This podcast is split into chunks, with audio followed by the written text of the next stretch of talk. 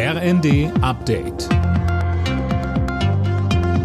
Stündlich neu. Auf den Punkt informiert. Ich bin André Glatzel. Guten Abend. Der Gasdeal mit Katar sorgt für reichlich Kritik. Die deutsche Umwelthilfe kritisiert die lange Laufzeit und dass die Lieferungen viel zu spät kommen, um in der aktuellen Krise zu helfen.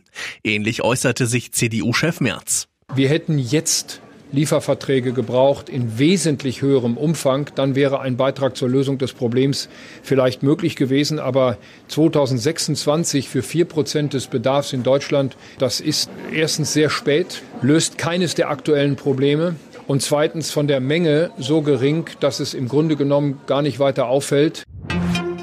Der Anstieg der Verbraucherpreise in Deutschland hat sich in diesem Monat leicht abgeschwächt. Nach einer Schätzung des Statistischen Bundesamtes wird die Inflationsrate voraussichtlich auf 10 Prozent sinken. Im Oktober hatte die Teuerung noch bei 10,4 Prozent gelegen. In der rumänischen Hauptstadt Bukarest befassen sich die NATO-Außenminister heute und morgen mit Winterhilfen für die Ukraine. Das Land soll unter anderem warme Kleidung und Medikamente, aber auch militärische Hilfen bekommen. Außerdem geht es darum, wie das ukrainische Stromnetz wieder aufgebaut werden kann. Außenministerin Baerbock. Und daher ist es so wichtig, dass wir hier als NATO-Außenminister zusammenkommen, aber eben als Freunde, als Menschen, als Mitmenschen und Europäerinnen und Europäer an der Seite der Ukraine jetzt gemeinsam und geschlossen stehen.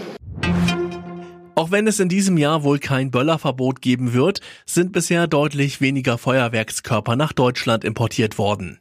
Bis September waren es 5700 Tonnen. Das waren 81 Prozent weniger als im gleichen Zeitraum des Vor-Corona-Jahres 2019.